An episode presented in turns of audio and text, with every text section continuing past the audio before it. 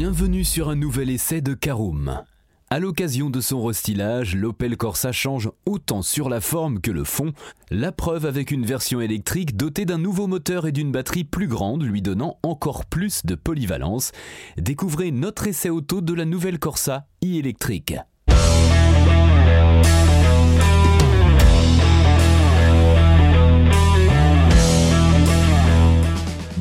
Bienvenue pour un nouvel épisode des essais de Caroom. Chaque mercredi, on vous partage nos expériences, avis et notes sur les modèles que nous essayons pour répondre au mieux à vos besoins sur l'automobile. Caroom, c'est un comparateur de voitures neuves, d'occasion et de leasing, mais aussi un guide d'achat qui vous accompagne et vous conseille dans toutes vos démarches automobiles. Bonjour à tous et ravi de vous retrouver cette semaine pour un nouvel essai consacré à l'Opel Corsa électrique, un sommaire en 5 parties. Tout d'abord l'extérieur et le design de l'Opel Corsa électrique. En deuxième partie, le poste de conduite et l'habitabilité. En troisième partie, nous verrons ce qu'elle vaut sur la route. En quatrième partie, nos notes et avis sur l'essai. Et en cinquième et dernière partie, bilan global de l'essai de la nouvelle Opel Corsa i électrique. Alors dans l'univers sans fin du groupe Stellantis, qui ne compte pas moins de 14 marques, Opel doit trouver sa place, une tâche qui n'a rien d'aisé, surtout quand le constructeur généraliste doit monter en gamme parce que l'on attend de lui qu'il soit au niveau de Peugeot, c'est-à-dire plus orienté vers le haut de gamme que le low cost. C'est donc avec un objectif clair que les ingénieurs allemands se sont mis en tête de rendre la Corsa plus attrayante et cossue qu'auparavant, même si elle ne fête que sa mi-carrière en 2023 et non l'avènement d'une toute nouvelle génération. On ouvre notre premier chapitre qui concerne l'extérieur et le design de l'Opel Corsa électrique. Alors il n'empêche, elle se remarquera au premier coup d'œil cette nouvelle Corsa, du moins quand on l'observe de l'avant. C'est en effet lui qui concentre le gros des changements en adoptant notamment la calandre noire baptisée Visor et que l'on retrouve sur la plupart des autres modèles de la gamme Opel. De quoi en conjonction avec des phares redessinés, conférer un look un peu plus agressif à la citadine qui met son dynamisme en avant. Le reste de la carrosserie évolue de façon moins évidente, bien que l'on repère tout de même de nouveaux coloris ainsi qu'une signature lumineuse arrière remaniée. Opel ne propose que deux finitions et la plus haute, nommée GS, modèle de notre essai, dispose de pare-chocs plus agressifs et laisse le choix au client d'opter pour un toit noir contrasté s'il le souhaite. Deuxième partie, le poste de conduite et l'habitabilité de l'Opel Corsa i. Alors si l'extérieur amenait son lot de nouveautés, l'intérieur est en revanche le parent pauvre de ce restylage. L'habitacle n'est en effet quasiment pas touché et la plus grosse nouveauté concerne l'arrivée d'une gâchette pour contrôler la boîte noire sur les versions électriques et thermiques à transmission automatique. La sensation d'espace à l'avant y gagne, mais la nouvelle commande n'apporte rien de révolutionnaire. La qualité de fabrication de l'ensemble est correcte, sans battre de record, tandis que les matériaux utilisés sont dans la moyenne, mais ne font pas particulièrement premium.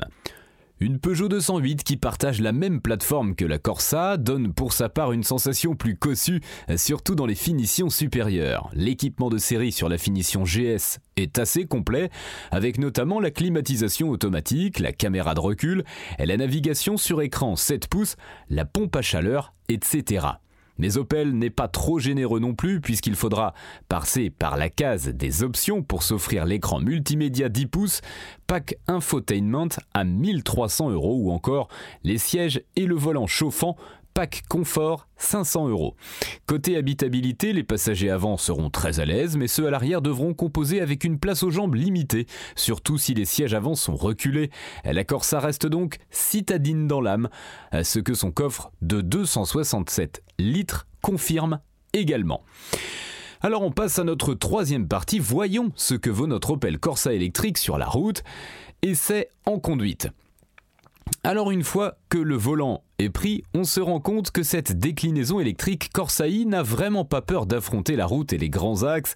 Nous avons pu essayer la nouvelle version au catalogue, gré d'un moteur électrique de 156 chevaux et d'une batterie affichant désormais 51 kWh de capacité brute. Notez que cette dernière ne remplace pas la version 136 chevaux associée à une plus petite batterie de 50 kWh, toujours au catalogue. Et si le gain peut paraître modeste, il est en réalité important puisque grâce à une meilleure gestion énergétique, les autonomies annoncées WLTP progressent de plus de 13%, passant de 357 à 405 km. Nous avons relevé 16,9 kWh pour 100 km de moyenne sur l'essai, ville, route et autoroute, soit de quoi parcourir 300 km en conditions réelles et sans jamais chercher à optimiser les consommations. Un chiffre qui pourra rapidement baisser en évitant les autoroutes et il ne semble pas difficile de s'approcher des 14,9 kWh pour 100 km revendiqués par la fiche technique. Les 20 chevaux supplémentaires ne sont perceptibles que sur les accélérations franches et jouir de toute la puissance disponible impose d'être en mode sport. En mode normal, la puissance est en effet limitée à 109 chevaux, sauf en allant jusqu'au kickdown, tandis que le mode éco ne délivre que 84 chevaux. Alors le mode normal est sans conteste celui qui va le mieux à la Corsa I, car on n'a jamais l'impression de manquer pour doubler, merci les 260 Nm de couple, mais l'accélérateur reste doux et progressif. Ce qui est plus étonnant, c'est que le châssis de l'allemande se montre assez plaisant dans les enchaînements de courbes, d'autant qu'il est bien aidé par une direction suffisamment précise. L'amortissement dispose du bon compromis entre confort et dynamisme, aussi n'est-on pas trop chahuté sur les bosses tandis que l'on dispose d'une citadine agile quand on le veut. Pas question de parler de sport, bien sûr, et une Peugeot i208 se veut un peu plus moelleuse et prévenante avec ses occupants, mais la française se montre aussi beaucoup moins encline à plonger de virage en virage. On passe à notre quatrième partie, nos notes et avis sur l'essai de l'Opel Corsa électrique. Quatre catégories en lice, hein, vous connaissez le principe, esthétique, conduite, praticité et enfin rapport qualité-prix, avec une note sur 5 pour chacune d'entre elles. En esthétique, 3 sur 5, le restylage de 2023 confère un peu de peps à une Corsa qui était jusqu'alors bien sage. En conduite, 4 sur 5, en version 156 chevaux, la Corsa i est plaisante à mener tout en allant plus loin que la version 136 chevaux, le combo gagnant. En praticité, 3 sur 5, il ne faut pas en attendre trop d'une citadine, et la Corsa en est la preuve suffisante pour deux, pratique pour dépanner avec ses 5 portes, elle n'est toutefois pas faite pour une famille. Enfin, rapport qualité-prix 2 sur 5, Opel ne brade vraiment pas sa Corsa, surtout en version électrique.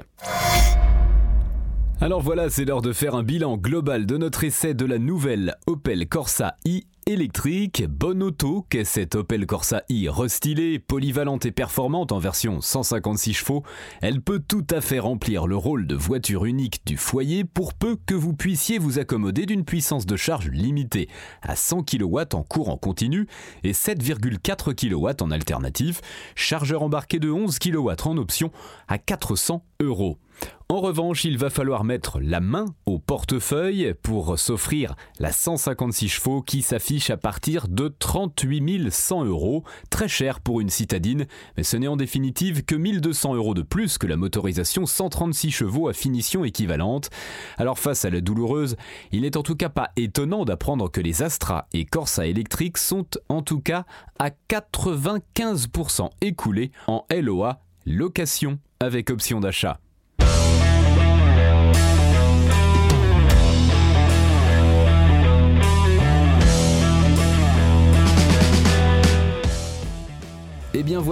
On en a fini pour cet essai. Si vous souhaitez avoir davantage d'informations, n'hésitez pas à aller lire l'article en entier. On a mis le lien dans la description plus quelques bonus. Vous pouvez également le retrouver en tapant Caroom, essai Corsa électrique sur Google. Et si vous avez encore des questions, vous pouvez laisser un commentaire sur l'article ou les poser sur notre forum. Merci d'avoir écouté cet épisode jusqu'au bout. S'il vous a plu, n'hésitez pas à vous abonner au podcast depuis votre plateforme préférée, à le partager autour de vous et sur vos réseaux sociaux. On en profite aussi pour vous demander de nous laisser une note et un avis sur Apple Podcast. Votre avis nous aidera à gagner en visibilité, ce serait vraiment sympa de votre part. Si vous souhaitez vous renseigner davantage pour l'achat d'une voiture neuve ou d'occasion, ou que vous voulez encore plus de conseils et de bons plans, rendez-vous sur www.caroom.fr. Si vous avez encore des questions, des remarques ou des recommandations, n'hésitez pas à nous contacter sur nos réseaux sociaux. Merci encore et à mercredi prochain pour un nouvel essai du podcast de Caroom.